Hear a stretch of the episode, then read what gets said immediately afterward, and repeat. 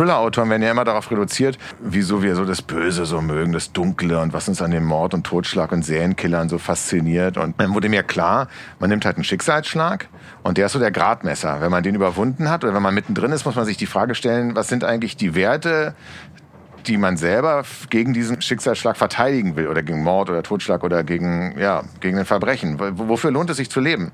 Und da kann man mit einem guten Buch, auch einem guten Thriller, seine Sinne schärfen. Und ich finde, man braucht den nicht den Thriller in der Realität. Aber genau das ist jetzt das, was, was passiert. Ne? Also äh, auch gerade was jetzt passiert. Ich meine, wir sitzen uns hier mit einer Maske gegenüber und wir werden in dieser Sekunde, also in je, fast jeder Sekunde, mindestens unterbewusst, müssen wir uns mit unserer eigenen Sterblichkeit beschäftigen. Ich begrüße Sie zu einer neuen Folge unterwegs mit dem Podcast der DB Mobil und zwar mit einem ganz besonderen Gast.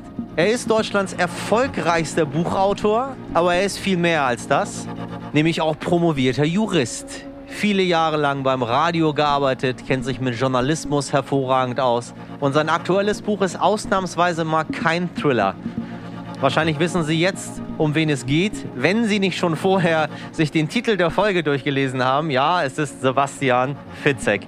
Wir fahren gemeinsam von Berlin Südkreuz nach Halle. So, fangen wir an hier. Ich war, bin tatsächlich selten äh, Berlin Südkreuz. Ich bin jetzt ja hier häufiger Südkreuz eingestiegen, weil ähm, eigentlich das war das war immer die Verbindung nach die schnellste Verbindung nach Leipzig. Ah, und es ist nicht so viel los, ne? Ja, in Hamburg mal, machen das auch einige. Das ist äh, so äh, Altona zusteigen oder ja, Dammtor oder so. Das machen auch viele. Irgendwie, weil es ein bisschen äh, besser gelegen ist oder du ja. im Auto besser fahren ja. kannst. Aber äh, Hauptbahnhof ist Hauptbahnhof. Hauptbahnhof ist Hauptbahnhof, ja. Du bist ähm, richtig Berliner, ne? Hast Berlin definitiv noch, nie noch verlassen noch, ne? Nicht so wirklich. Jetzt, also nicht, nee, nee, also jetzt nicht um meinen Wohnsitz zu verlegen. Ich bin einer, ich habe gelesen, dass mittlerweile es mehr zugezogen als Berliner gibt. Also es ist 49 zu 51 Prozent. Ich gehöre zu den 49 Prozent noch geborenen Berliner. Ich bin die Minderheit, genau. Wie ist das für euch, für euch Berliner, dass eure Stadt so geworden ist? Weißt du, in Hamburg ist schön. Da, mhm. äh, ich bin ja auch zugezogen, so ganz ursprünglich. Aber mhm. äh, irgendwie hat sich nicht so viel verändert. Ich frage mich mal, wie das so ist, wenn so, wenn mhm. so die eigene Stadt sich komplett verändert.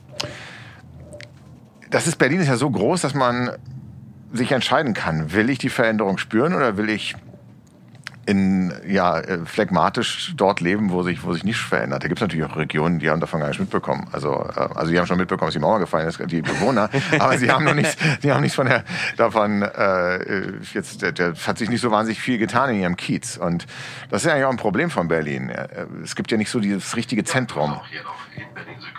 Äh, da ist er. Ja. Neu zugestiegen. München. Ja. Danke. Ähm, ach so. Oh. Na? 78 Minuten Verspätung. Das erste Mal. Das ja. erste Mal, seit wir diesen Podcast machen, dass wir wirklich ja. äh, eine spürbare Verspätung haben. Also mir macht das ja, ich muss sagen, also natürlich, wenn man einen beruflichen Termin hat, ist es äh, nicht so angenehm. Nee, das stimmt. Aber das Bahnbashing, was da häufig betrieben wird, finde ich auch seltsam. Ich weiß nicht. ist gut, ist so, ist so, so ist das normal. So ja. macht man es ja auch. Kommt jetzt noch auf Englisch eigentlich? Jetzt ja, ja. Jetzt kommen wir nochmal auf Englisch? Nee, nee, nee auf Englisch kommt nicht mehr. Nee, ah, also, ja. Wenn wir Berlin verlassen haben, geht man davon aus, dass kein englischsprachiger ja. Mensch, also vor allem nicht nach... Äh, Am Prenzlauer Berg so. verlassen hat, ne? So. das ist meistens ein Café. Genau, dann ist es vorbei. so, nee, aber ähm, ich, wenn, ich, wenn, ich, wenn ich fliege, stelle ich mir sowieso grundsätzlich darauf ein, dass ich äh, 75 Minuten später äh, erst irgendwo äh, sitze oder mich auch, äh, auch freuen, ob eine Durchsage kommt. Ähm, also das ist ja auch ein bisschen weiter her. Wir müssen ja sagen, wir sind ja jetzt quasi in einem Zeitalter, wo, wo, wo Fliegen ähm, jetzt nicht mehr so häufig pa passiert ist, aber tatsächlich sage ich mal, wenn ich dann hier schön im Warmen dann endlich sitzen kann, dann ist es auch vergessen mit den 75 Minuten. Du, wir hatten eine kleine äh, Hamburg-Rundfahrt äh, heute. Aha. Wir sind von Hauptbahnhof nach. Der Scheibenwischer war kaputt. Ja. So, das war's. Und dann sind wir, ja, so wie sich so witzig und so absurd anhört, aber es schneite halt in Hamburg heftig, Klar. obwohl Frühling ist. Ähm, und dann sind wir wieder nach Altona und wieder zurück. Und ich habe es tatsächlich nicht gemerkt, dass mhm. wir 90 Minuten jetzt schon dort äh, im Kreis fahren, ja. weil ich gute Gesellschaft hatte. Schön. Es war total ja. nett. Also das ist natürlich wirklich angenehmer, wenn man im Zug sitzt ohnehin Wenn dann das äh, Bordbistro noch offen hätte, wäre es noch besser und äh, dann kriegt man das auch schon rum. Was macht die Kunst? Die, die Kunst, äh, die äh, eigentlich, also sagen wir mal so, viele sagen ja, dass es jetzt das beste Zeitalter wäre, um ähm, zu schreiben, weil man ja eh als Autor Homeoffice geübt ist. Das stimmt aber nicht so ganz. Ich bin eigentlich jemand, der gerne rausgeht, der gerne auch äh, sich inspirieren lässt, mit Menschen äh, quatscht. Ich, das ist ähnlich wie bei Musiker. Ja. Klar gibt es Musiker, die die ganze Zeit zu Hause sitzen und wahrscheinlich im Studio ihre Songs komponieren, aber letztlich geht man halt gerne auch mal auf ein Konzert, um zu gucken, was machen denn die anderen so. Und, ähm, und dieser Austausch, der, der fehlt dann schon. Also insofern, Zeit zum Schreiben ist durch die weggefallenen Lesungen und Touren und allem drum und dran schon da. Aber ich wünschte, es wäre eigentlich andersrum. So wie viele wahrscheinlich. Ja, ja, ich habe das Gefühl, dass es einigen auch gefällt.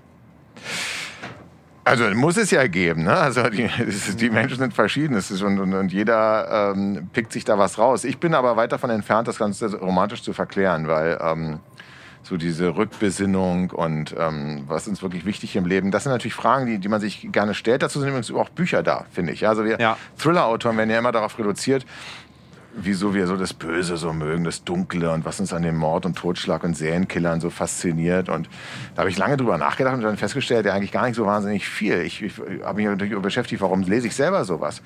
Ähm, nicht ausschließlich, aber doch häufig. Und dann wurde mir klar, man nimmt halt einen Schicksalsschlag und der ist so der Gradmesser. Wenn man den überwunden hat oder wenn man mittendrin ist, muss man sich die Frage stellen, was sind eigentlich die Werte, die man selber gegen diesen Schicksalsschlag verteidigen will oder gegen Mord oder Totschlag oder gegen, ja, gegen ein Verbrechen. Wofür lohnt es sich zu leben? Und da kann man mit einem guten Buch, auch einem guten Thriller, seine Sinne schärfen. Und ich finde, man braucht den nicht den Thriller in der Realität. Aber genau das ist jetzt das, was, was passiert. Ne? Also äh, auch gerade was jetzt passiert. Ich meine, wir sitzen uns hier mit einer Maske gegenüber und ja. wir werden in dieser Sekunde, also in je, fast jeder Sekunde, mindestens unterbewusst, müssen wir uns mit unserer eigenen Sterblichkeit beschäftigen. Wenn wir wissen, okay, wir sind potenziell potenzielle Viren schleudern. Oh Gott, das machst du? Du beschäftigst dich jetzt gerade, wo wir hier sitzen, mit deiner eigenen Sterblichkeit? Na, äh, nicht, nicht bewusst. Natürlich aha, jetzt, aha. jetzt bewusst in der Sekunde, ja, weil wir darüber ja, reden, das ist klar. Ja, aber bevor. Aber, aber guck mal, früher bin ich nicht rausgegangen und habe jedem Menschen am Gesicht schon anerkannt, oh, der könnte mich töten. Und zwar, und zwar gar nicht willentlich, sondern nur, weil er eben vielleicht Infektion äh, ist. Das, das bleibt natürlich haften. Dann, wenn ich morgens schon äh, gucke, wie viele äh, Menschen sind jetzt traurigerweise wieder an äh, Covid gestorben, in Berlin, in Deutschland, in der Welt. Wie ist der R-Wert? Wie ist die Inzidenz? Das ist ja alles etwas, wo man, das, damit beschäftigen sich normalerweise Versicherungsmathematiker, aber, aber doch nicht wir, ja. die wir, die wir Tag für Tag für Tag ähm, eigentlich verdrängen wollen, um, um leben zu können. Ja? Und das ist nämlich die permanente tägliche Auseinandersetzung mit dem Tod. Das ist nicht so gesund, finde ich. Also damit will ich das ja, deswegen, ich will nur sagen, ich will das nicht verklären. Mir hätte das Fiktionale, mir hätte ein Film wie Contagion gereicht. Hätte dir ausgereicht. Das ne? hätte mir völlig ausgereicht ja, ja. und ich hätte trotzdem mich, gef mich gefragt, okay, wenn mir das passiert, und was, was, womit würde ich denn quasi, ähm, ja, äh, meine Zeit verbringen wollen. Mit Online-Shopping offensichtlich nicht, denn das gibt's und trotzdem sind die Menschen nicht so wahnsinnig zufrieden, dass, sie, dass ihnen das jetzt als einziges noch geblieben ist. Nee, wenn du nicht in den Laden reingehen kannst und wenn du, wenn du nicht irgendwie Kontakt. dieses Drumherum, Kontakt und Menschen ja. und was essen. Ich habe nichts gekauft jetzt ja. in letzter Zeit. Ich habe ja. auch gemerkt, wie ich mit meinen Klamotten sehr zurechtkomme. Ja ich muss mich auch nicht jetzt ganz besonders herrichten, weil ich ja. jetzt auch nicht, du machst ja abends nichts. Also für nee, jetzt zu, zu nee. Hause. Nee, du, ich habe mich gefragt, ob das Ganze so. eh gefilmt äh, äh, wird sogar noch und habe mich halbwegs. Äh, du bist gut angezogen. Na, Roll, also so. schlicht Rollkragen, schlicht Straße, kann nicht so wahnsinnig passieren. Ja. Ähm, aber tatsächlich ist es so. Ja? Und das Geile ist, man muss sich auch nicht so richtig mehr rasieren. Ne? ja, ich habe meine Haare wachsen, mein ja. Bart wächst. Ja, äh, ja du ja. bist irgendwie, weiß ich nicht, in so einer Zwischenwelt. Ich mhm. muss aber sagen, die Zwischenwelt gefällt mir nicht ganz so nee. schlecht. Ach, echt? Ich, ja. Ah, okay. Also ich, ich, bin Mensch gewesen, der gerne essen gegangen ist und gerne Sachen gemacht hat. Mhm. Aber äh, dieses weniger konsumieren finde ich gar nicht so schlimm. Ja. Eben kam gerade der Schaffner vorbei, hat so ein bisschen Ja, eingelugt und der, der, war sich nicht rein und der war sich nicht auch sicher, ob er, ob er uns Sicher. erst direkt in den nächsten Aber ist das, ist das jetzt eine Methode? Kann, könnte ich damit äh, überlisten, indem ich einfach Das mit so einem Freund mitnehme? habe ich mir gerade überlegt. Mit Mikro, wir sitzen hier und sagen, Erste ah, Klasse, Hamburg-München. DB-Podcast, tut mir leid. Tut mir leid, nicht, ist gerade nicht stören, nicht stören, gerade ein so- wi- wichtiges so, Gespräch. Kabel auf dem Boden, das könnte man relativ Ja. easy faken, Total ne? fake, ein bisschen Gaffertape Sebastian, wir sollten nicht unsere, äh, äh, unsere Menschen, die mit der Bahn fahren, auf dumme Gedanken bringen, aber die können es ja gerne mal Ja, probieren. Dann wahrscheinlich trotzdem auf, wenn jedes dritte Abteil verkabelt ist. Dann wird man sich fragen, was macht die was Bahn machen die einen da? Also- wahnsinnigen Aufwand jetzt, Multimedia? Aber bist du, der, bist du der Kandidat, der jetzt auch hier sofort rattert und eine Geschichte sieht? Also bist du immer, du veröffentlichst unglaublich viel, du schreibst, du hast einen riesen Output. So einige Ja. Leute, weiß ich nicht, schreiben alle zehn Jahre irgendwas und machen riesen Tamtam darum, dass jetzt wieder was kommt. Ja. Und einige Leute hauen raus.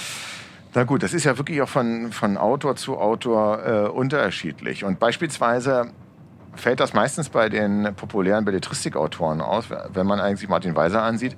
Der hat, glaube ich, alleine bei Surkamp 137 Bücher geschrieben. Ja? Und das, äh, äh, es gibt, ähm, ich glaube, Philip Roth ist auch so ein Wa- Wahnsinniger, der großen Out, äh, Output hat oder, oder hatte. Und ähm, äh, und von, von Stephen King müssen wir ja jetzt gar nicht reden, ähm, denn der schreibt ja Riesenwälzer auch noch hinzu. Und das ist Ja. auch eine Frage, in welchem Genre befindest du dich? Ich finde, man muss das mal ganz relativieren.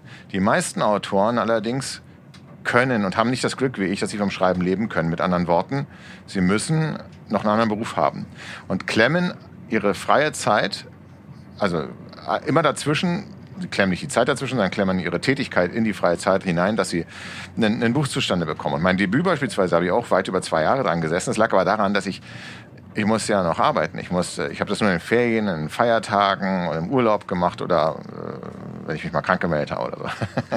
und dann ähm, und dann ist die Nettozeit viel weniger auf zwei Jahre oder drei Jahre gerechnet, als wenn ich jetzt wirklich jeden Tag schreiben kann. Wenn ich jeden Tag nur eine Seite schreibe, habe ich 365 Seiten am Ende. Das ist eigentlich jetzt rein rechnerisch gesehen gut. kein Rech kein Hexenwerk. Ja. Ja? Ähm, und und wenn man dann sein Hobby noch zum Beruf machen konnte, ist man auch so ein bisschen manisch. Ich wollte ja mal Musiker werden. Wenn mir jemand Geld dafür gezahlt hätte, dass ich äh, mit einer Band auf einer Bühne stehe, ich wäre wär jeden Tag im Probenraum gewesen. Bist du Drummer geworden, ne? Ich wäre Drummer geworden, ja, ja. ja das, das, letztens habe ich ja mit einer, ähm, das war so war, war lustig, ich hatte ein äh, Gespräch mit äh, Revolverheld und ähm, den habe ich erzählt, ey, ich würde auch mal Musiker werden und so. Ich habe sogar 13 Jahre lang Schlagzeugunterricht gemacht und dann sagten die, Moment mal, du hast doch gesagt, du wirst Musiker werden. hast ja voll das falsche Instrument ausgesucht. das stimmt, ich habe mir echt das falsche Instrument ausgesucht. Bist du ein guter Drummer? Nee, eben nicht. Also jetzt sowieso nicht mehr. Es gab eine Zeit, ähm, es gab so ein paar Sachen, die konnte ich ganz gut. Also es hat ganz gut geknackt, hat mein äh, Lehrer mal gesagt. Ich hatte jetzt nicht so die Hemmung, richtig draufzuhauen. Den Groove äh, habe ich schon gehalten. Solo konnte ich nie so richtig spielen. Es gibt ein paar komplizierte Sachen, die ich nie hinbekommen habe. So Toto Rosanna wird ja, der Song wird ja heute oft belächelt, aber wenn man mal das googelt, ähm, wie man das spielen muss, ähm, da gibt es viele YouTube-Tutorials. Ähm, der Jeff Porcaro ist ein begnadeter Schlagzeuger von Toto und das habe ich halt auch nie hingekriegt. Ach Quatsch. Mich, ich habe ihn im Ohr gerade. Mhm. Ja. Hört sich gar nicht so kompliziert an. Ja, und da musst du, da musst du eben, was der mit der, mit der rechten Hand auf der Hi-Hat macht. Also das ist sehr, es hört sich wahnsinnig leicht und einfach an, es ist aber sehr, sehr schwer. Jetzt bist du Thriller-Autor. Nee, du bist Autor, du bist nicht Thriller-Autor, du schreibst alles. Ja, Oder vieles. Du bist ja nicht jetzt, äh, Nee. aktuelles Werk ist jetzt ja kein Thriller. Nee, äh, der erste letzte Tag ist tatsächlich, äh, da steht sogar kein Thriller drauf. Ähm, ich habe das mal, ich habe mal mitgebracht. Moment. Du hast es schon? Ich habe es schon, weil ich war, ich war in der Oh. Druckerei in Leck. Das ist, mir wurde gesagt, der nördlichste Ort. Ich dachte mal, Flensburg ist der nördlichste Ort, aber es ist der nördlichste Ort in Berlin. Und, äh, in Berlin, in Deutschland. Und äh, da steht sogar drauf, kein, Kein Thriller. Thriller. Ja, weil ich ähm, nicht will, dass irgendjemand denkt bei der erste, letzte Tag, na okay, das Cover sieht ein bisschen komisch aus, so mit Wolken und einem Auto und es ähm, ist auch orange und äh, perlmuttweiß gehalten, ein bisschen schwarz. Dann ich will nicht, dass jemand denkt, äh, na, vielleicht ist doch ein Thriller. Der hat einfach ein blödes Cover gemacht dazu. Der erste, letzte Tag könnte ja eben auch, könnte auch was Düsteres sein. Ähm, und dann, dass dann jemand dann anfängt, das zu lesen und dann enttäuscht ist. Und was ist es? Also es ist zunächst erst einmal, ich hoffe, lustig, weil ich wollte, ich, eigentlich habe ich immer gedacht, wenn ich Autor werde, schreibe ich auch was Lustiges. Ähm, bei meinen Lesungen beispielsweise äh, probiere ich erst gar nicht, die Leute über anderthalb Stunden lang zu gruseln oder, oder zu, zu schocken, sondern äh, ich erzähle meistens von den verhaltensauffälligen Menschen, die mich in, inspiriert haben oder den skurrilen Situationen, in denen ich war, ähm, die mich dann ähm, zu einem Thriller inspiriert haben. Ja. Ähm, und hier in der Bahn, muss ich gestehen, war ich noch nie in so einer ähm, Situation, wo man jetzt so eine Was wäre wenn Frage machen kann. Es gab eine sehr gute, die hat allerdings schon ähm, äh, Wolfgang Hohlbein äh, mal gehabt. Der hat einfach, wenn, wenn, wenn ein Zug äh, quasi, der, der fährt in Berlin-Südkreuz los, aber er kommt nie in Halle an und keiner weiß, was ich, wo, wo ist denn der jetzt hin? Das ist natürlich Fantasy, ist leicht zu machen. Ich habe immer drüber nachgedacht, wie das wäre, wenn es real wäre. Was, was könnte passiert sein? Was, was wäre, ähm, wie könnte das sein? So eine Fragen beschäftigen mich dann schon. Ähm, und dann, oder ich habe von einem äh, Zeitungsreporter gelesen, der, der eingepennt ist und ähm, und die haben ihn übersehen und den Zug irgendwie umgeleitet, weil der, der, hatte, eine, also der hatte eine Störung. Und, und der war wirklich ganz alleine. Es gab keinen Schaffner, nichts. Und sein Handy äh, äh, ging nicht. Also bis, der, da hat er einen Zeitungsartikel drüber geschrieben. Das war eine wahnsinnige Episode. Also sowas, sowas inspiriert mich dann schon, wenn ich da, äh, da, da drin sitze. Aber wie bin ich jetzt drauf gekommen? Ich, ich schweife manchmal, manchmal ab. Das meine ich, hänge dir an den Lippen. Du bist, ja. du bist ein sehr guter Erzähler. Ja, das ist du, lieb, du aber, führst aber, einen, aber du führst ihn noch wieder zurück. Das ja, meistens, meistens. Aber, ja, aber was, war noch, was, was, wir waren hier. Die Frage ist, was ist es, wenn es kein Thriller okay, ist? Okay, und das ist, ist tatsächlich eine, ähm, also deswegen, ich wollte immer was Lustiges schreiben, weil viele mir auch nach den Lesungen gesagt haben, da war der Bogen. Ähm, ich, du, du ähm, willst nicht mal irgendwas, wo man auch ein bisschen lachen kann. Meine Danksagen habe ich ja von Anfang an so geschrieben, dass ähm, auch die Leute interessiert, die die Menschen, die dort aufgezählt werden, gar nicht kennen. Ich habe mich immer geärgert, ja, wenn ich ein Buch gelesen habe, dann kamen noch mal so drei Seiten Danksagungen und es ist eine Hülse von, von, von Menschen, also Ansammlung von Menschen, ich kenne die überhaupt gar nicht.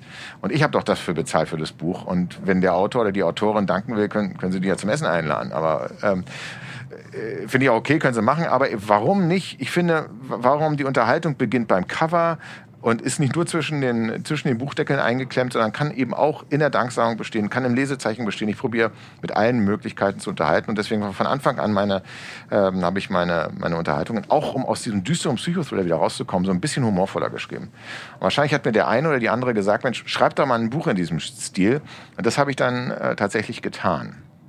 Wobei, ich hatte die Idee schon dazu, das ist ein, ist ein Roadtrip von zwei Menschen, die völlig unterschiedlich sind und die ähm, sich auf ein gedankliches Experiment einlassen. Nicht nur, nicht nur gedanklich, sondern theoretisches Experiment setzen sie praktisch um. Äh, womit würde ich meine Zeit ähm, verbringen, wenn ich jetzt wüsste, das ist, das ist mein letzter Tag. Ähm, ja, habe ich auch äh, gerade letzte Woche drüber nachgedacht. Ja? Ja. Und? Bin ich nicht zu einem Ergebnis gekommen. Ich glaube, ich würde rein gar nichts verändern. Ja. Ich würde das einfach stoisch. Also ich würde, glaube ich, weiß ich nicht. Also ich mache ja nichts, was ich so jetzt nicht machen will. Ich mache ja, ich mache ja schon, was ich will. Mhm. Das, hab, das ist mir dann aufgefallen. Ich hab, mir ist aufgefallen, ich brauche gar nichts, wo ich denke, so oh Gott, das will ich noch, das will ich noch. Und die Dinge, die ich an meinem letzten Tag machen wollen würde, ich kann ja nicht sagen, ich bin jetzt hier in Hamburg mhm. und ich wollte so unbedingt gerne, weiß ich nicht, am australischen Strand surfen. Dann würde ich Kannst den ganzen Tag damit verbringen, dorthin zu fliegen, wenn es das überhaupt, wenn, wenn es überhaupt ginge. ginge. Äh, also muss ich etwas machen, was in meinem Radius ist. Richtig. Und dann hätte ich, würde ich, glaube ich, ganz genauso weitermachen und dann würde ich einschlafen und nicht wieder aufwachen. Ja. Wäre ich glücklich mit. Genau. Und es gibt einen sehr schönen Pop-Song. Ich, ich, bin ja so ein bisschen Mainstream-mäßig veranlagt und ähm, der heißt If the World Was Ending. Und dieser Pop-Song ist ein Pärchen, was sich getrennt hat. Ähm, aber es gibt in Los Angeles einen, so einen Earthquake. Der ist aber ganz äh, sanft nur. Aber beide, das ist Mann und Frau, quasi ein Duett, singen hintereinander und überlegen sich, also wenn jetzt die Welt, wenn das jetzt das Ende der Welt gewesen wäre, dann wärst du doch rübergekommen, oder? Und äh, wir hätten, oh. äh, und das ist eine, eine, schöne Geschichte, die erzählt wird. Sie würden halt diesen, diesen letzten Tag dann miteinander verbringen. Und ich glaube, das ist die entscheidende Frage. Also mit wem würdest du eigentlich diesen letzten Tag dann verbringen, wenn du wüsstest, ähm, du hast nur einen? Weil was du machst, hängt ja immer davon ab, mit wem du es eigentlich machst. Und, ähm, immer. Gesellschaft ist das Gesellschaft, Wichtigste, was es gibt. Und das ist halt auch gerade wieder ein In Punkt. Ja, finde ich auch. Und das ist eben gerade der Punkt, weswegen wir so darunter leiden. Wenn viele auch sagen, Mensch, ähm, reißt man sich mal zusammen, dann kannst du eben nicht Party feiern gehen. Da kannst du eben nicht auf den Geburtstag gehen. Und dann müssen wir jetzt nochmal, dann sage ich, ja, das, das ist auch alles richtig, um Gottes Willen. Ich meine, wir müssen das jetzt auch tun. Es gibt keine Alternative ähm, äh, zur Zeit. Ähm, und wir haben jetzt leider, gut, zum Glück haben wir schon eine Impfung ähm, und bei einem Gemeckere, ich hoffe mal, das geht jetzt irgendwie durch. Aber trotzdem ist es eben auch Urlaub, auch Reisen, zu sagen, dann legst dich mal nicht in die Sonne.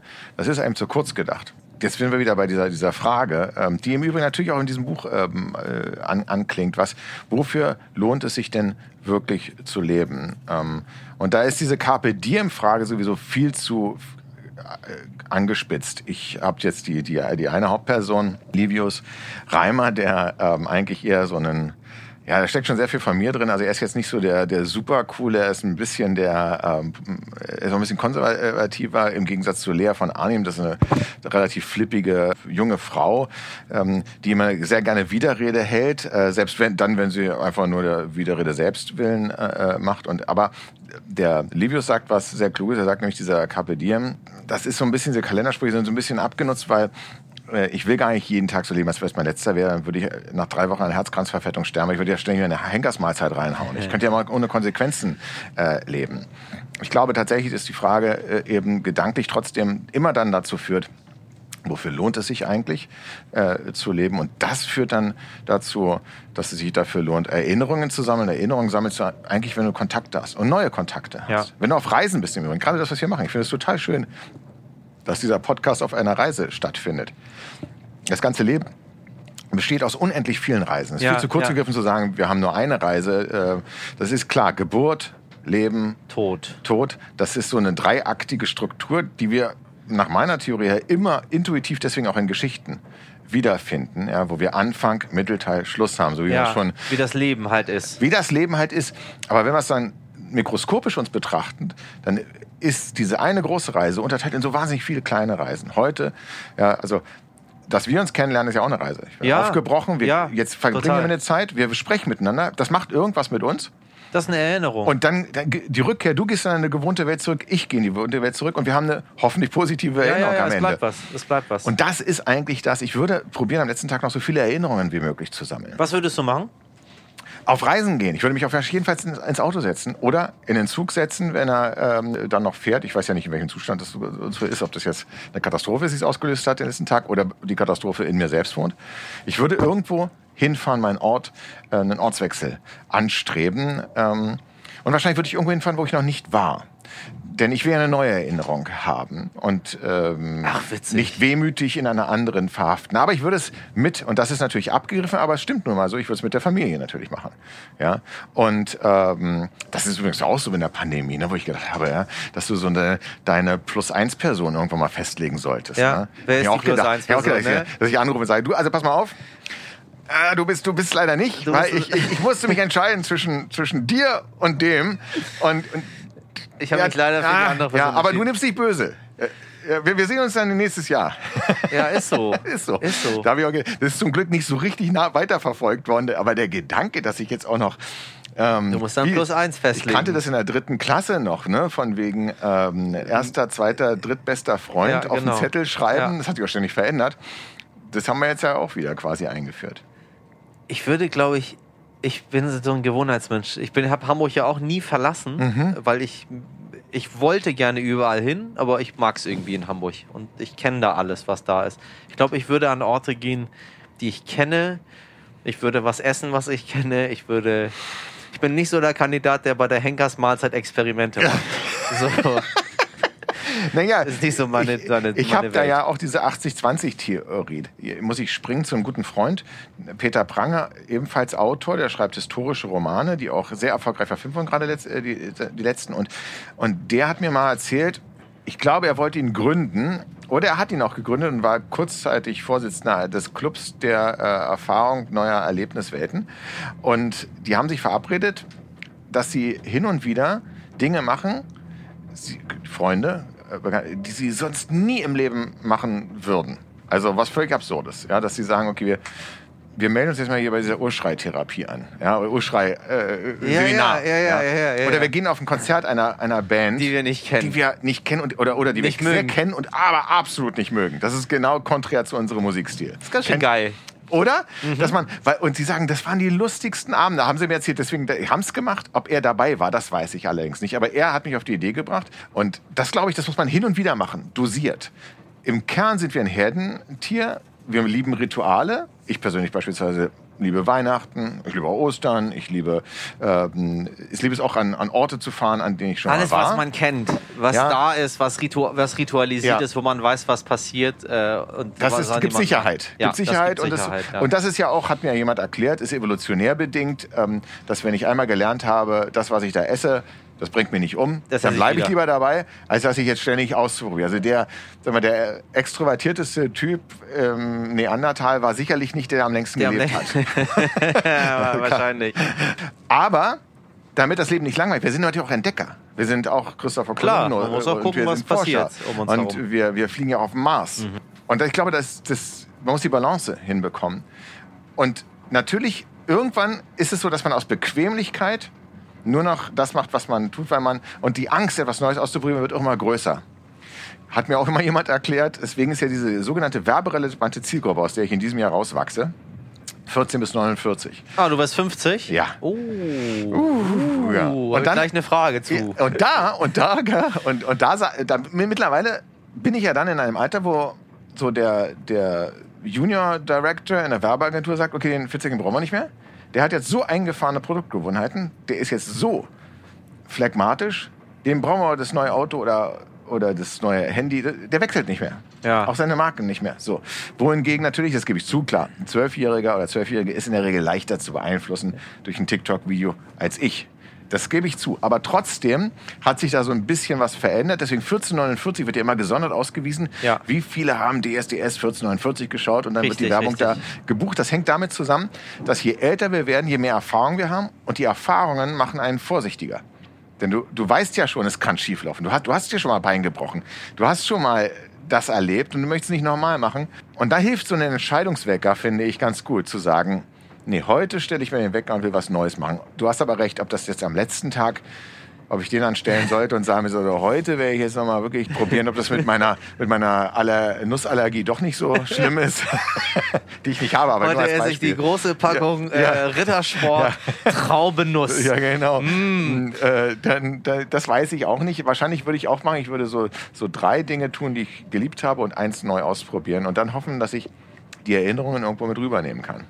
Diese Zielgruppe verändert sich ja. RTL hat ja auch erkannt, dass sich diese Zielgruppe verändert und man andere Menschen mit reinholen muss, Mhm. Ja. weil die Menschen, die 49 und dann diese Schwelle zu Mhm. 50 überschreiten, nicht automatisch jetzt heute mehr so sind, wie du das Nee, beschrieben hast, sondern ja. es hat sich ein bisschen verschoben und Ja. der 50, 60, 70-Jährige heute Mhm. ist, äh, ist sehr interessiert an allem. Wir haben so ein kleines Projekt, das nennt sich Vieles Deutsches Fernsehen, was wir mit meinen jungen Kollegen Mhm. bei uns, äh, äh, bei uns im äh, Betrieb machen. Mhm. Und die haben draußen jemanden interviewt äh, und der war irgendwie so 70 bis 80. Mhm. Und dann hat er sich vorgestellt und meinte, ich bin vom, vom vierten deutschen Fernsehen. Und er meinte sofort, kenne ich.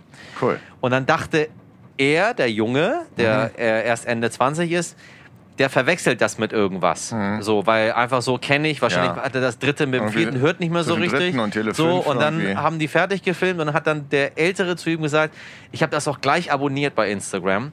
Ganz toll, was ihr da macht. Und dann meinte er, da habe ich gemerkt, nee, nee, als er meinte, kenne ich, Ja. kennt er das wirklich? Er kennt das wirklich. Und ich hätte das nicht gedacht, dass Mhm. jemand in dem Alter überhaupt auf Instagram unterwegs ist Ja. und da was abonniert. Aber das ist Mhm. die neue Gesellschaft und ich liebe diese neue Gesellschaft. Das liebe ich auch. Ich habe schon vor, weiß ich was, vor 20 Jahren hat mir schon mal einer gesagt, er überlegt sich, wie die Altersheime eigentlich aussehen Oh ja. in, in 30, 40 Wenn du und ich im Altersheim ja, sind. Die brauchen ja, wir brauchen ja Playstation, Natürlich. wir brauchen ähm, äh, alles Alles. smart zugängliche WLAN, wir brauchen das alles. Ja. Ne?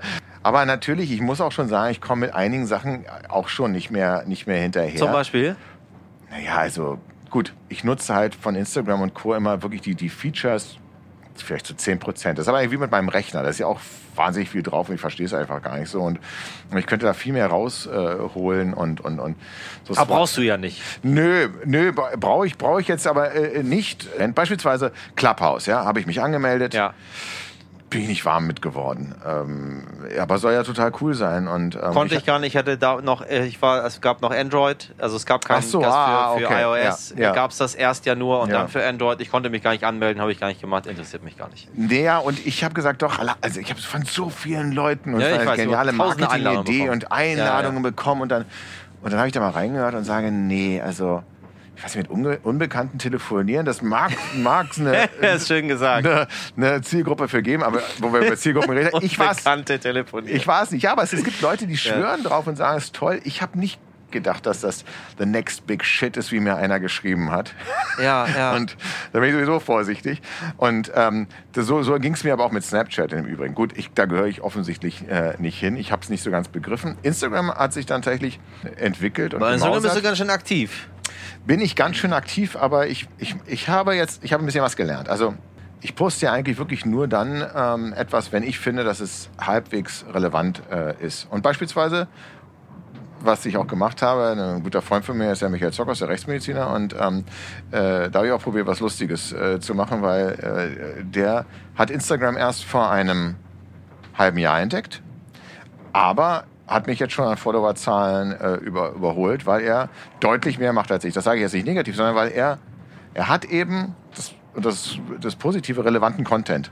Er ähm, kein anderer Rechtsmediziner gibt quasi für, auch für Studenten Tutorials, in denen auch wirklich über richtige Ah. Fachbegriffe ähm, geredet wird. Und Das hat der einen zeigt, Mehrwert. der zeigt, naja, der zeigt aber wirklich eben auf Instagram, wie jetzt ein Arm seziert wird beispielsweise Ja. und beantwortet Fragen. Das interessiert natürlich fast jeden, Thema Sterblichkeit. Ich habe jetzt nicht jeden, ich müsste jetzt quasi, um den gleichen Content zu bieten, jeden Tag eine Kurzgeschichte oder was schreiben. Ja. Kann ich gar nicht, habe ich gar nicht äh, die Zeit für. Er hat als Professor über, über Jahre hinweg ähm, Material. Material und er hat auch jeden Tag neue Fälle. Ja. Und er hat sich in dieses Medium auch so ein bisschen verliebt und macht das sorgfältig und toll und gut. Das merken die Leute. Ich konnte aber mich nicht an mir halten, weil er dann dieses, dieses Instagram-Tutorial, wie seziere ich den Arm, hat er so eine Leiche äh, gehabt auf dem Tisch. Da habe ich dann so Oliver Pocher-like mir das Klemmbrett, äh, also mein iPad genommen, habe gesagt, so, das machen wir jetzt mal nach und habe einen Freund quasi auf den Tisch gelegt. Und, What? Und dann? einen Tü- So, und er muss, also, ist natürlich auf, auf lustig gemacht. Wie gesagt, es ist super, ähm, so mit Bordmittel, habe mir so eine Schürze angezogen, sterilisiert, ein Brotmesser genommen und ähm, ja, dann gibt's noch eine kleine, kleine Pointe. Aber das ist eher das, was ich eher mache, als dass ich jetzt probiere, ähm, besonders düstere Filme oder äh, irgendwas äh, zu posten. Ich unterhalte halt die Menschen auch sehr gerne ähm, positiv. Also mit anderen Worten, ähm, es gibt ja so einen Algorithmus bei Instagram und das hat mir mal einer erklärt, er meinte, du musst jeden Tag irgendwas machen und am besten Fotos von dir. Ich sagte, ich hasse mich auf Fotos. Ich bin froh, dass ich zwei, drei Autogrammkarten habe, die ich, äh, wo ich einen Haken dran gemacht habe, aber ich mag das nicht. Und ich halte es persönlich auch nicht für relevant, mich zu Hause ähm, äh, zu filmen. Ich beispielsweise auch, wenn ich sage, ja, und wieso postest du nicht? Du bist in, ähm, du bist in Los Angeles beispielsweise und das durfte ich vor zwei Jahren, da war ich auf der Messe und da hatten wir Gespräche geführt, ob vielleicht was äh, verfilmt wird. Das hört sich sehr hochtrabend an. Da kommen aber alle auf der Messe zusammen. Also haben wir auch mit Deutschen geredet. Ja? Ja. Man hätte natürlich auch in Deutschland machen können, aber man hat sich da getroffen. Es war auch schön. Dann habe ich gesagt, ja, und, und dann poste ich, hallo Jungs, geil, ich bin jetzt in Los Angeles und äh, vielleicht wird was verfilmt. Ähm, äh, das ist... Also ich würde mir dann sagen, ja toll, du hast gut und ich sitze jetzt hier äh, zu Hause. Bin ich finde, das total kann bei nicht, dir. Ist nicht so, nicht so eine. Nährwert. Wenn ich, wenn ich sozusagen dort jemanden treffen würde und der würde mir sagen, ey, in zwei, in zwei Wochen kommt ein Film und das ist ein Trailer und der ist richtig gut, der kommt auch bald zu euch, dann würde ich das posten. Ja. Ja? Aber nur so Selbstbeweihräucherung nicht. Hab aber gelernt, wenn du nicht täglich was machst, dann verzeiht dieser Instagram-Algorithmus offensichtlich das, das das nicht so. Das. Und deswegen hast du es schwerer. Aber es ist mir egal. Ich habe, wie ich finde, wahnsinnig viele Follower. Die, die habe ich aber jetzt in, in zehn Jahren quasi äh, gewonnen. Und wahrscheinlich könnte man die eben auch verzehnfachen. Aber ich will ja auch keine Pro Produktrabattcodes verkaufen. Nee, das Ähm, stimmt. Insofern, ähm, also ich kann damit gut leben und ich mag das auch. Ich mag auch den Austausch. Ich habe ich hab nicht die Zeit dazu, mich täglich damit zu beschäftigen. Ich kann jeden verstehen, muss ich auch sagen. Jeden verstehen, der sagt, ich mache das gar nicht. Ne? Also ähm, das, das glaube ich auch nicht, dass das dazugehört, weil viele sagen, ja, du musst so auf sozialen Netzwerken aktiv sein, um überhaupt Erfolg zu haben. Glaube ich nicht. Ich kriege, also Frank Schätzing ist sehr erfolgreich. Ich glaube, der hat gar keinen Instagram-Account. Also ich, Das ist absolute Typsache. Die ja, einen, also Charlotte Link, wenn's, ähm, keine, gar nicht. So, alles gut. Freude Läuft. macht und man Spaß. Ich glaube, es ist authentisch. Authentizität, dieses bescheuerte Wort, ähm, das Ja. so hässlich ist, hat aber trotzdem im Kern ähm, seine, seine Bedeutung. Entweder, du musst halt das machen, was, was zu dir passt. Und äh, die wollten mich mal am Anfang Ähm, ich hatte nur ein, ein, Foto von, von mir und mein, meinem Hund. Gina ist leider schon gestorben. Und ähm, die ging ja nie davon aus, dass meine Bücher erfolgreich wurde und haben dann auch äh, in meiner Autorenvita noch der, äh, quasi dieses Foto da. Ganz zu äh, Beginn ganz quasi? Zu Beginn, ja. Ach, dann ging man davon aus, das wird nichts. Nee, man ging nicht davon aus, es wird nichts, aber es wird nicht das, was es jetzt ist, weil das muss man tatsächlich sagen.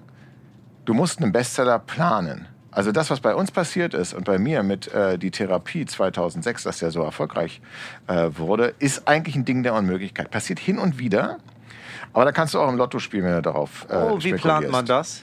Naja, es ist eine ganz einfache Rechnung.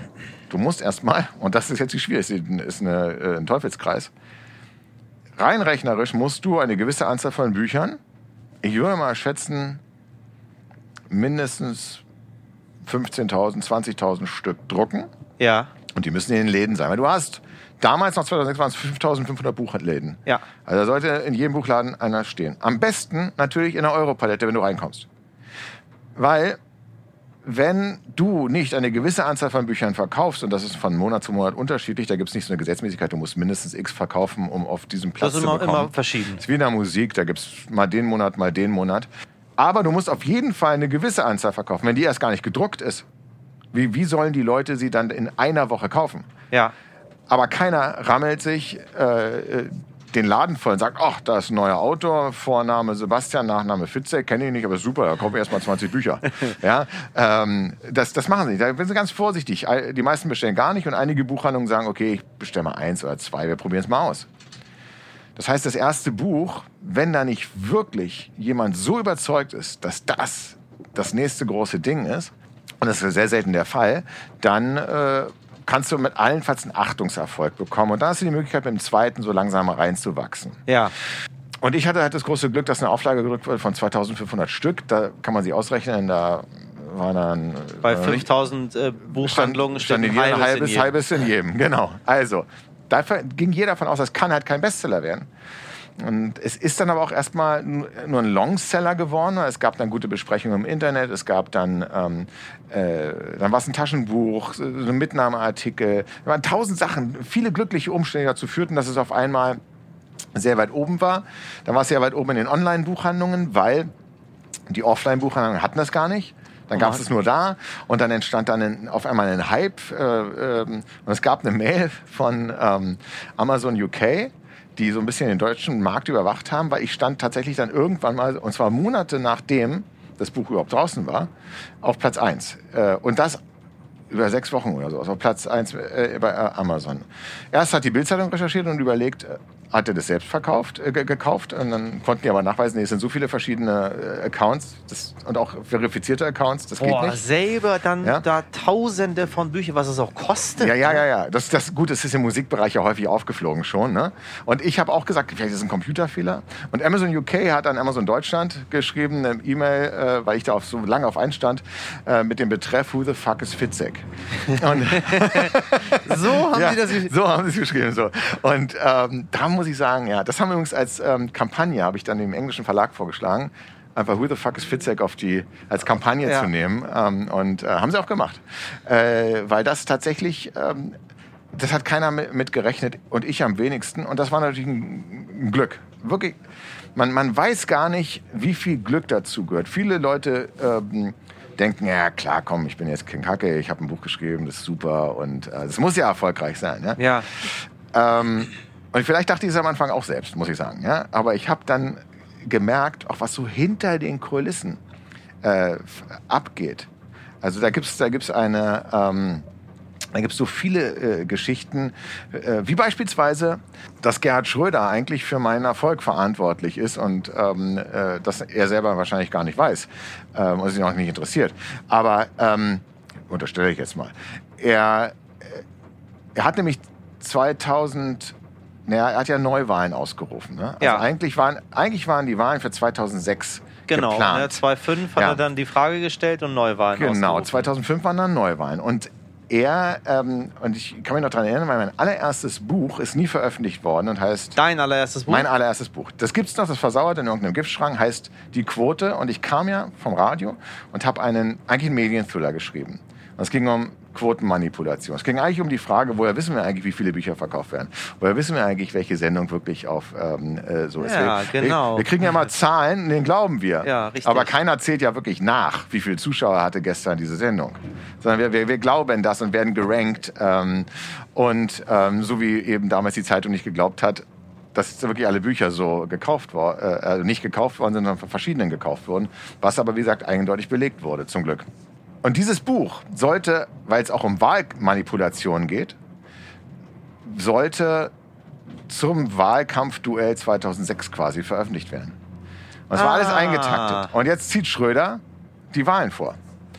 Und dann haben sie gesagt, ah, jetzt fehlt uns aber irgendwie so der PR-Aufhänger. Wobei es total blödsinnig gedacht war. Kein Mensch hätte bei so einem kleinen Taschentuch, Auflage 2500 Stück, auch nur ernsthaft PR äh, äh, dafür In gemacht. Erwägung gezogen, In Erwägung ja. gezogen, ja. Ja. Also, aber da, dann dachten, hm. Und in der Zwischenzeit hatte ich an einem anderen Buch geschrieben, das hieß Die Therapie.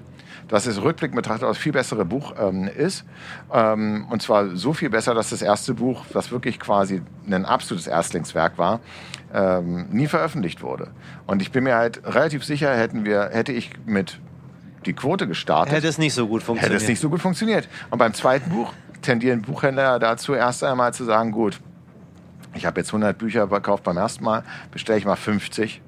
Weil Ja, der ja, Fluch Mann, des es zweiten ist so- Buches. Der Ja. Fluch des zweiten Buches. Oh Gott, der Fluch, der, erzähl, mir, erzähl mir vom Fluch des zweiten Buches. Es gibt den Fluch des zweiten Buches, es gibt Fluch des zweiten Filmes. Ähm, Da hat mir mal ein Produzent gesagt, ich möchte den dritten Film mit Hinkel von Donnersmarck machen, aber ich möchte nicht den zweiten machen. Nach Das Leben der anderen. Ja, weil das, du hast halt, wenn du richtig erfolgreich gewesen bist, hast du halt eine enorme Fallhöhe. Ja?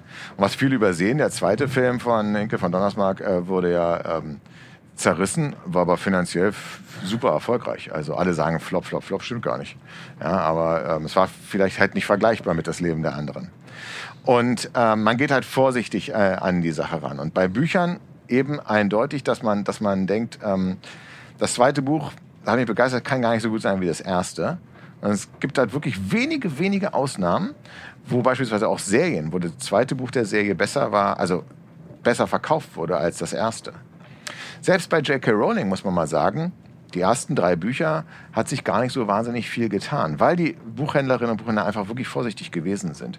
Mit dem vierten Buch, wenn ich richtig informiert bin, da kam dann dieser unglaubliche Erfolg. Und mir hat eine Buchhändlerin gesagt oder eine Vertreterin, das ist übrigens auch etwas, wo viele Autorinnen und Autoren gar nicht wissen, wer für den Erfolg verantwortlich ist. Es gibt im Vertrieb Menschen, die kriegst du nicht zu Gesicht. Die machen alles. Die lesen dieses Buch, Ja. sind begeistert und dann gehen sie und überall gehen hin. dahin und sagen, ey, musst ja, ja, du. ja, ich weiß. Das ist so die, die Menschen, die man sonst nicht sieht. Genau, genau. Und da hat, und da hat einer mir erzählt, er hat Bernhard Schlink überall empfohlen zu einem Zeitpunkt, wo der völliger No-Name war. Gut, der ist jetzt natürlich auch noch durch ähm, Oprah Winfrey ein bisschen mehr gepusht worden, glaube ich, als durch diesen einen Vertreter. Das glaube ich schon. Äh, aber man, man braucht diese Begeisterung von, von, von Menschen, die man, die man sonst überhaupt gar nicht äh, zu Gesicht bekommt. Und jetzt habe ich wieder einen Faden verloren, warum ich es eigentlich erzähle. Was hat das Buch jetzt für eine Auflage?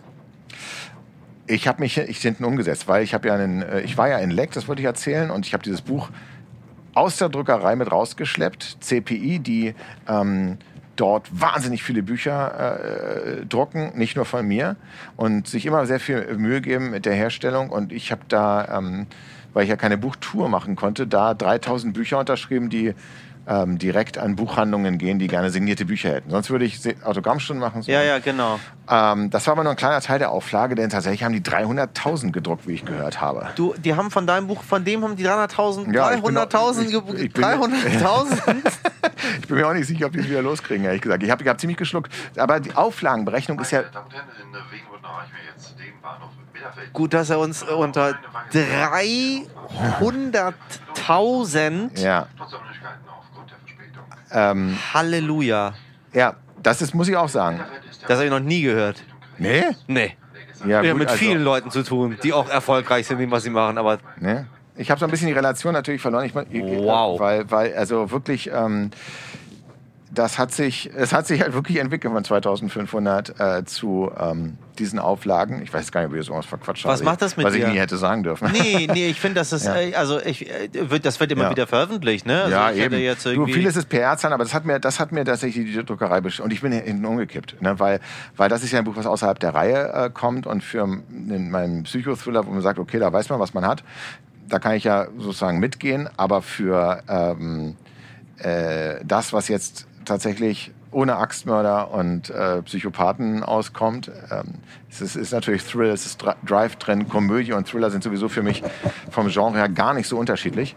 Ähm, was, weil du brauchst sowieso immer eine gute Ausgangssituation. Du brauchst ähm, Figuren, mit denen du auf eine Reise gehen willst. Du, du verreist ja quasi mit ihnen. Das ist ja auch so ein Irrtum, dass viele denken, meine Hauptfigur muss sympathisch sein oder sie muss irgendwelche besonderen Skills haben.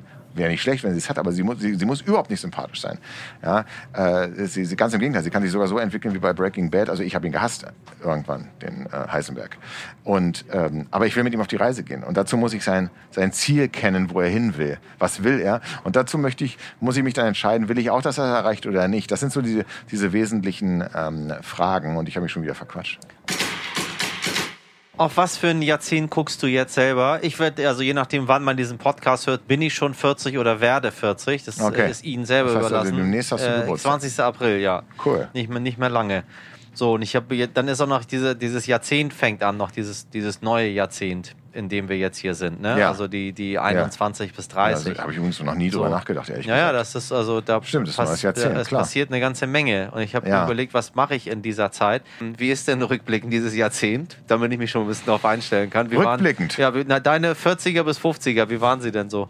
Also ganz ehrlich, man, ähm, man bleibt ja ab einem gewissen Alter bei 32 stehen. Ist es so? Ja, also und ich finde, und zwar umso mehr du mit Menschen Kontakt hast, die dir neue Horizonte eröffnen oder dir neue Lebensmodelle ähm, äh, vorleben und je mehr du aus deinem Trott rauskommst, je mehr 70-Jährige du triffst, die sich mit Instagram beschäftigen, Ja.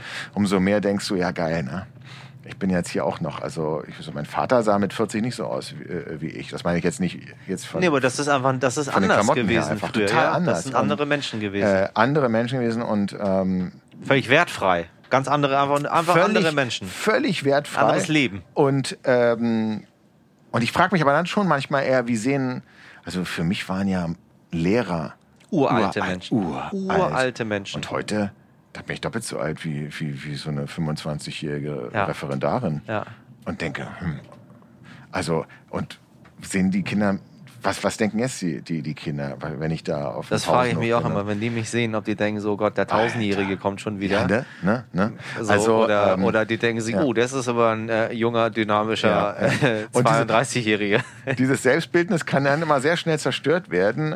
Ein, äh, ein guter Freund von mir, der die 50 aber schon überschritten hat, ähm, der sich selbst auch so eben für einen 32-Jährigen hält und so mit möglichst äh, legeren Klamotten durch die Gegend äh, geht und diese ganzen Festivalarmbänder Ja, ja, hat und ja, sowas. ja. Ne? Unangenehm. So, der, der, ein bisschen der, unangenehm. Ja, der, der ist in so eine, äh, ähm, auf Mallorca, langes her in so eine Indisco äh, gegangen und dann kamen irgendwie junge Mädels ihm entgegen, gucken sich an und sagen, ach mein Gott, jetzt kommen sie schon zum Sterben hierher. oh. Das, weißt du, da wirst, Das du, ist da wirst du fies. geerdet. Ja? Ähm, Oh, das ist fies. Ja. Wobei es natürlich, also ich meine, ich glaube, dass so ein ähm, Mick Jagger höchstwahrscheinlich, ähm, ich sitze hier auf meinem Kabel, ähm, äh, dass Mick Jagger höchstwahrscheinlich wesentlich progressiver ist als ich, ne? Und äh, als wieder und, und noch als so manche andere 20-Jährige. Es gibt, es gibt ja wirklich, es gibt eben nicht diese Alterszielgruppe. Man kann es nicht mehr nach dem Alter festmachen. Nee, ich glaube wirklich. Und Lifestyle ist auch irgendwie so zersplittert. Früher, früher konnte man so an dem Musikgeschmack was festmachen.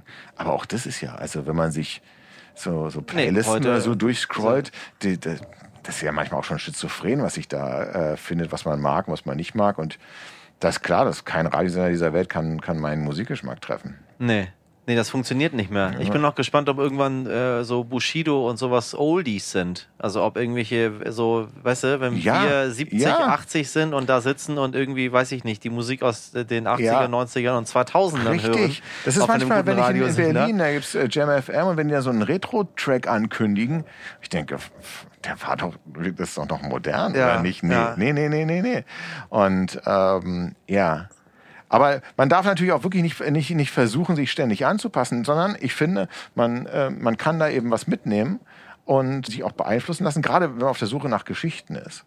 Ähm, und das, das mag ich eben, die Beschäftigung mit den, äh, mit den Menschen und mit möglichst auch verschiedenen Menschen. Und, und manchmal manchmal, also man darf sich auch nicht anmaßen zu glauben, man weiß, für wen man schreibt. Beispielsweise werde ich häufig gefragt, weißt du denn eigentlich, wer deine Zielgruppe ist? Ich hasse dieses Wort mittlerweile. Ich sage nein. Weiß ich nicht. Ich bin so froh. Lana Hauptbahnhof, dort werden wir heute 14.06 Uhr erwartet. Letztens. Ah, Wir sind gleich in Halle. Wir Und haben, wenn es Richtung haben, Halle geht, wird's ja. wieder Englisch. So in, ja, Hast aber? Halle ist international. Ja, das ist international, Also in ja. Halle ist Halle ein ganz anderer Wind. Ja, ja, ja. In Bitterfeld wollte man das noch nicht Englisch machen, aber in Halle weiß Bitterfeld man. ist mein Vater geboren. Ach Quatsch. Ja, also er ist leider auch schon verstorben, aber ich bin mir relativ sicher, dass der hier irgendwo in so ein Chemiefass gefallen sein muss und wie Obelix ähm, äh, dann nicht unsterblich oder kräftig wurde, aber er hat es geschafft, seit seinem 16. Lebensjahr Kette zu rauchen und hat null Erkrankungen deswegen gehabt. Gut, Zahnprobleme und sowas. Das, aber, aber nicht so das, was man normalerweise kennt. Also der wäre der richtige Marlboro Man geworden, weil es war immer Camel oder Pall Mall ohne Filter. Oh, die guten. Wenn schon, Oh, wenn. oh. Und ich kann mich noch daran erinnern, in der Bahn, äh, ähm, immer Raucherabteil, ne? Ja. mit ihm zugequarzt Ach, du worden, als was, Kind ich, dann auch noch was ich passiv Ja, ja. schon weggehauen habe. Andere Ähm, Zeiten, sag ich dir. Andere Zeiten, ja. Und ähm, äh, auch im Flugzeug noch. Also es war.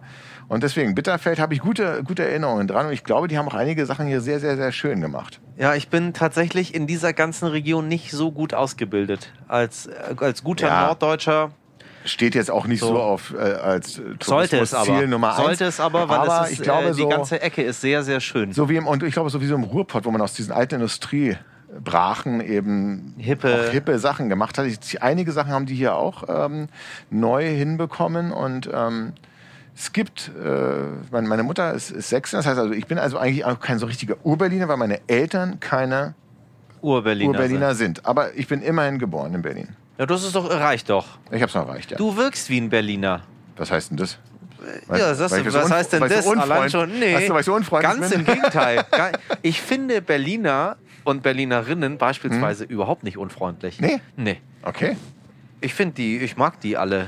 Also, Also die richtigen, nicht Ja. die, nicht die. Ja, ich mu- ich, Ja, ich muss sagen, ich bin selber ein bisschen, ähm, ein bisschen, äh, ich habe gar kein richtiges Wort dafür, aber ich möchte nicht unbedingt in einem Restaurant ad hoc auf Englisch angesprochen werden, Ja. wenn ich nicht in Großbritannien ja. bin. ja, das ist Also, Berlin das tut mir leid, da bin ich ein bisschen, bin ich ein bisschen prüde. Kommt, kommt So. hier in dem ersten letzten Tag drin vor, weil ähm, Also ich habe nichts dagegen, Nee. aber ich bin, es ist jetzt nicht, wo ich das irgendwie, ich mag das. Und wenn ich da so eine so ein, so ein Berliner wie Dichter habe Ja. oder, oder so eine Berlinerin, die so, so klassisch ist, dann mag ich das sehr gerne. Hast du was dazu, zu dem? ja, ich habe hier ähm, und zwar ähm, das ist eine Unterhaltung mit einem Pförtner in einem Krankenhaus. Und ähm, und die Hauptfigur sagt, hey, sorry, die iPods müssen bitte auf das Zimmer von Herrn von Armin gebracht werden, wollte ich sagen. Kam aber nur bis, hey, sorry, die iPods hier. Dann unterbrach der Pförtner mich höflich, aber mit energisch wählender Handbewegung, no English, please, not speaking. Offenbar dachte er, ich hätte mich aus einem Café im Prenzlauer Berg hierher verirrt, wo Gäste wie Kellner grundsätzlich davon ausgingen, dass man bei der Bestellung Englisch sprechen musste.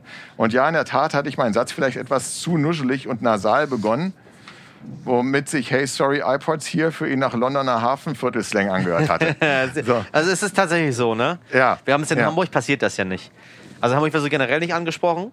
Ach so. Ähm, und und äh, da passiert auch überhaupt nicht, dass du da auf Englisch von irgendwelchen Leuten angesprochen In Hamburg wirst. kriegst du wahrscheinlich gleich die Rechnung so. an den Tisch. In, ja, auch das kommt. Na, nee, da ist man vorsichtig. Da wartet man so, bis, Okay. der, bis der Hanseat, bis Ja. der Hanseat bestellt. Aber bevor wir in Halle sind, äh, Ja. du, ich, das ist so romantisch, das darf ich nicht auslassen, dass du deine Frau in der Bahn kennengelernt Ja, hast. das stimmt. Is it the truth? Es, äh, äh, completely. Ich bin, ähm, also ich habe etwas Wie gemacht. schön das auch ist. Ich habe etwas gemacht, was ich normalerweise nie mache. Beispielsweise, äh, und zwar, ähm, dass ich spontan mich in die Bahn setze und einfach mal sage, Mensch, das recherchierst du jetzt mal vor Ort. Ich bin ja so in der ersten Fassung meines Schreibens, äh, schöpfe ich gerne aus Erinnerungen und nach äh, Google-Recherche. Und dann, wenn ich den ersten Entwurf habe, dann fahre ich die Orte ab.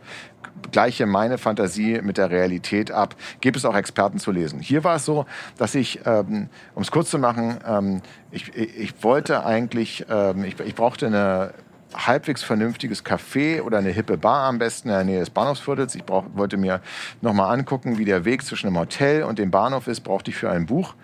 Ha- Hat nie den Weg ins Buch gefunden, außer hier jetzt tatsächlich äh, drin. Deswegen ist dieses Buch auch für Linda äh, gewidmet, der erste letzte Tag. Aber damals dachte ich, ich brauche das für einen Thriller. Und dann habe ich festgestellt, Mensch, ey, es sind, ich glaube, 35 Grad. zu Hause, ich, ich, ich schwitze. Ich, ähm, die Bahn ist klimatisiert.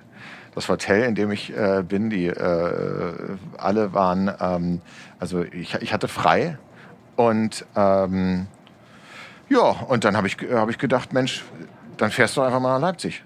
Und hab, dann bin ins Südkreuz eingestiegen ähm, und habe etwas gemacht. So, das war so zwar diese 80-20-Regel. Heute mache ich mal was, was ich sonst, sonst nie mache. Das war ein Fehler, weil diese Idee hat noch andere gehabt, äh, an diesem Tag mit der Bahn zu fahren nach Leipzig und es war so voll. Ich habe zum Glück dann irgendwie nach langem Warten ähm, mich äh, ins Bord Bistro oder Speisewagen ähm, kämpfen können und habe dann den Platz gegenüber einer wunderschönen ähm, jungen Frau eingenommen und wir kamen ähm, ins Gespräch. Und Wusste sie, wer du bist? so, und das ist das, wirklich das super Lustige, weil ich äh, habe erst mal gesehen, dass sie ein Buch liest. Leider nicht meins. Also sie hat es so in der Handtasche, steckte das raus. Ich, ich weiß nicht mehr, wie der Titel war, aber es war von Michael Nast, äh, ein, der der Generation beziehungsunfähig geschrieben. Das, da hätte ich vielleicht ein bisschen misstrauisch werden sollen. aber ich habe hab es dann noch nicht erkannt, was es ist. Und ähm, sie erzählte mir, dass sie bei der Bahn arbeitet. Und ich meine, so, hättest du ja vielleicht, könntest du ja vielleicht uns hier mal Plätze organisieren oder so, weil sie, ähm, nee, das ist Personalreferentin, wenn ich das richtig aus wiedergebe, sie in Leipzig, aber sie pendelt auch hin und wieder von Berlin, also sie war beruflich in Berlin, ist wieder zurück, hat lange Zeit in Berlin im Prenzlauer Berg gelebt und sich immer darüber aufgeregt, dass alle da Englisch sprechen und äh, kommt aber selbst aus dem Saarland und ich, also ich kannte ihre äh, halbe Lebensgeschichte und ich fand das sehr toll, ich habe mir zugehört und dann hat sie gefragt, was ich mache und dann habe ich gesagt, ja, ich schreibe und irgendwann Oh nein, sie wusste nicht, wer du bist. habe ich meinen Namen genannt und da dachte sie, Warte mal. ich lüge sie an. Ah. Sie, kann, sie wusste nicht, wer ich war, aber sie, sie hat auch später gesagt, ich weiß du was, ich habe eigentlich von allen Autoren, die ich so lese und auch ganz gerne lese, immer gegoogelt. Aber du, du hast mich offensichtlich nie interessiert, dich zu googeln. Ich ging mal davon aus, du bist so ein alter, verknöcherter äh, äh, Typ, der sich sowas ausdenkt. Ähm, ich, hab, ich hatte gar kein Bild von dir. So, und ich wusste, sie, sie glaubt es nicht so ganz und hat dann so subtile Testfragen gestellt, die gar nicht als Frage formuliert waren. Sie hat beispielsweise ähm, gesagt, ja, ich, ich, gehe, ich schlafe ja immer so gerne mit Simon Jäger ein. Simon Jäger ist der Sprecher meiner Hörbücher. Und ich so, ja. Und ähm, oder sie, was hat sie noch gesagt von mir? Und ah, wie die, hier, und sie- was hat sie gelesen? Ähm, abgeschnitten. Die Hauptperson, wie hieß die nochmal? Die ist natürlich Linda. Ja? Ähm, äh, und ich benutze immer Namen, die ich gerne mache. Und da dachte ich, okay, komm, gehst nicht drauf ein. Die glaubte das nicht. Und außerdem, was soll ich sagen? Ich hab, manchmal sage ich auch wirklich, ich bin Journalist oder irgendwas, ähm, äh, weil ähm, ich auch nicht will, dass das irgendwie. Ähm, es kann ja eigentlich nur peinlich werden. Entweder entweder sie, äh, die Menschen kennen mich nicht und ich, da gibt es eigentlich immer nur zwei Fragen, bei, die man Autoren stellt. Von wegen, ach, können sie davon leben oder sind sie Millionär? So was dazwischen gibt es ja gar nicht. Nee. Ja, sie war eher so in, die, in dieser Region, kannst du davon leben? Ja, denn als wir uns später wieder getroffen haben, wollte sie, da hat sie vorher auch so äh, mit Freunden gesprochen, so viel, soll ich das jetzt bezahlen, den Drink oder, oder wie, wie, wie ist das eigentlich? Oh Gott, weil du so ein armer Schlucker bist? Naja, nee, weil sie gar nicht weiß, was ein Autor oder so, ob das jetzt, ähm, wenn man vom Schreiben leben kann und was das jetzt bedeutet. Also du kannst ganz gut davon leben. Halten wir ich das kann mal sehr fest. gut davon leben, gar keine Frage. Und ich habe dann auch bezahlt. Aber, aber ähm, ähm, Fakt ist, ich bin dann irgendwie nicht so drauf eingegangen. Und trotzdem ähm, war das so, dass wir dann äh, Nummern ausgetauscht haben, uns wieder äh, äh, getroffen haben. Und der, der Rest ist Geschichte. Und wir waren sogar, unsere allererste Lesung war von Michael Nast zu seinem Nein. Äh, ja, neuen Buch. Und ähm, der ist ja halt irgendwie Dauersingle. Und ich war so der mit der einzige Mann dort. Aber das ist bei Lesungen ja auch nicht so unüblich. Ja? Und, ähm, und also den hatte sie gegoogelt, da wusste sie auch genau, wie der aussieht. Mit dem war sie auch für Instagram oder so äh, schon, Aber schon mit dir befreundet. nicht. Mit mir nicht. Und ähm, sie war auch felsenfest am Anfang überzeugt, dass also, also ich war jetzt nicht so hundertprozentig ihr Beuteschema. Ne? Das muss man, muss man schon sagen. Wow. Aber wir waren beide Single zu dem Zeitpunkt, was eben auch äh, äh, erstaunlich äh, ist. Und dann war das eben so, dass ich sie häufiger in, in Leipzig besucht hatte, mir eine Bahncard sogar dann zugelegt hatte, also weil ich dann so oft äh, da war und wieder die Vorzüge des Bahnfahrens in mehrfacher Hinsicht dadurch kennengelernt habe. Ach, wie schön. Aber das ist, das ist, also das ist doch wirklich eine süße Ja. Geschichte. Ja, das Hört man stimmt. nicht so häufig. Nee, und, und ähm, das war auch, sie, sie meinte auch, wie, sie sagte auch sehr, wie peinlich, ja, Linda, ich heiße ja Linda. Ich dachte noch, es wäre eine gute Möglichkeit, das zu checken, ob du das bist und ob du deine eigenen Bücher kennst. Und dabei wusstest du ja schon, dass ich Linda heiße, also wie bekloppt. Aber ich bin halt, wie gesagt, erstmal nicht drauf eingegangen und wir haben uns dann köstlich amüsiert. Ach so, und dann, und dann waren wir, ähm, unser erstes richtiges Date war dann in Leipzig, ich glaube, im Felixhaus oder, oder so. Ähm, das ist auch in der Nähe der, des Bahnhofes. Und äh, es war auch, es war so utopisch heiß. Wir saßen noch in einem Strandkorb draußen, so eine Rooftop-Bar. Da kann ich mich auch noch sehr gut äh, erinnern. Auf was für Jahre guckst du jetzt, wenn du jetzt auf die nächsten zehn guckst? Haben wir eine gute Welt oder eine schlechte Welt? Also ich halte es mit, mit Pinkert, der Harvard-Professor, der sagt, wir leben eigentlich in einer Welt, die immer besser wird, auch wenn es in den Medien anders dargestellt wird, ohne das massive Elend in dieser Welt kleinreden zu wollen oder die Augen davor verschließen zu wollen, was alles falsch läuft, glaube ich, ähm, dass wir immer in einer Welt leben, in der es beispielsweise eine Impfung gibt, äh, nach einem Jahr schon und nicht vielleicht erst nach zehn Jahren. Ich glaube, dass wir sehr viele Menschen dadurch gerettet werden können. Und wie gesagt, leider haben wir schon viel zu viele verloren. Leider wird der Impfstoff nicht gerecht verteilt in der Welt. Leider wird uns das wahrscheinlich wieder irgendwann einholen, wenn ähm, man dann mit einem Land Kontakt wiederum hat, was wir ja in der global vernetzten Welt haben, was eben nicht geimpft wurde, weil entweder das Staatsoberhaupt entschieden hat, ich lasse nicht impfen, oder weil wir die Impfstoßen weggekauft haben. Aber immerhin wäre diese Pandemie jetzt vor 100 Jahren gewesen, würde sie wahrscheinlich deutlich, deutlich, deutlich Wahrscheinlich. mehr Todesopfer fordern, mit deutlich mehr Restriktionen. Alleine wir, wir, wir könnten ja uns gar nicht austauschen und es würde auch gar keiner mitbekommen, äh, dass wir uns austauschen. Also glaube ich, ähm, dass wir ja, dass wir auf eine, eine, eine, äh, in eine positivere Zukunft starten, die aber noch weit davon entfernt ist, wirklich richtig gut zu sein. Und irgendwann, vielleicht in tausend Jahren, werden die Leute das über uns denken, was wir heute über die Leute denken, die im Mittelalter gelebt haben. Oha. Das war schwierig, was du gesagt hast. Jetzt bin ich durcheinander. Jetzt weiß ich nicht, ob es jetzt gut wird oder nicht gut wird. Aber zum Schluss mache ich äh, für dich eine Heute ist besser Insta-Story. als im Mittelalter, finde So, ich. Sie sind jetzt live dabei, liebe Zuhörerinnen und Zuhörer, damit Sie auch mal wissen, wo wir hier sind. Das machen wir normalerweise gar nicht. Aber Machen damit nicht. Sebastian, so ich filme jetzt nämlich ihn schon, damit Sebastian dabei ist ähm, Ja. äh, und damit er auch mal etwas zum Posten hat auf Instagram. Ja. Weißt du, das mache ich quasi jetzt für dich. Das ist super. Sie sehen, wir sind hier, äh, wir haben unsere Maske ganz brav auf, wir haben Wir haben- Sagrotan natürlich wir hier, haben wir haben Abstand. äh, ira- iranisches äh, ähm, äh, Gedöns hier Ja, rumliegen. das, das, das nicht iranische So. habe ich schon geäxt. Das ist, zeig mal das Buch bitte. Ach Die, so. äh, die Ausgabe, die Sie sonst nicht sehen, das ist, die, Genau. die hat sonst niemand. Ja, die gibt's gibt's noch nicht, die überhaupt gar noch nicht gar so. nicht, Oder vielleicht genau. haben Sie als Premium-Fan Ja. die schon mal. nee, nee, Äh, nee, noch gibt's so, ist noch Gios. Wir sind jetzt hier, das ist Halle quasi, sag ich mal, ein, ein ähm, atmosphärisches Bild davon. Ja. Und Halle ist eine tolle Stadt. So, du darfst auch noch mal Worte an die Menschen richten. Äh, ach so, es hat mir großen Spaß gemacht und ich weiß ja nicht, wann äh, der Podcast veröffentlicht Das wird. weiß niemand. Aber ich hoffe, äh, dass er möglichst viele Zuhörerinnen und Zuhörer findet. Und es hat wirklich großen Spaß gemacht. Vielen Dank für die Einladung. Bis zum nächsten Mal. Auch ich trage eine Maske, Sie sehen das und mein Haar wird jeden Tag länger. Tschüssing. Ja, so ist unsere Fahrt auch schon am Ende mit Sebastian Fitzek. Sein Roman, über den wir gesprochen haben, der erste letzte Tag, ist am 28.04., also gerade erst erschienen. Und ich nehme an, wenn Sie nicht schnell genug sind, ist die erste Auflage auch schon vergriffen. Wir sehen uns beim nächsten Mal mit Colleen Ulmen Fernandes, einem Gast, den ich persönlich sehr schätze und mich schon sehr darauf freue, mich mit ihr auszutauschen. Dann fahren wir zusammen von Berlin nach Köln. Und wenn Sie Informationen zum Thema Reisen in Zeiten von Corona suchen, finden Sie sie auf bahn.de slash Corona. Wir hören uns. Bis zum nächsten Mal. Tschüss.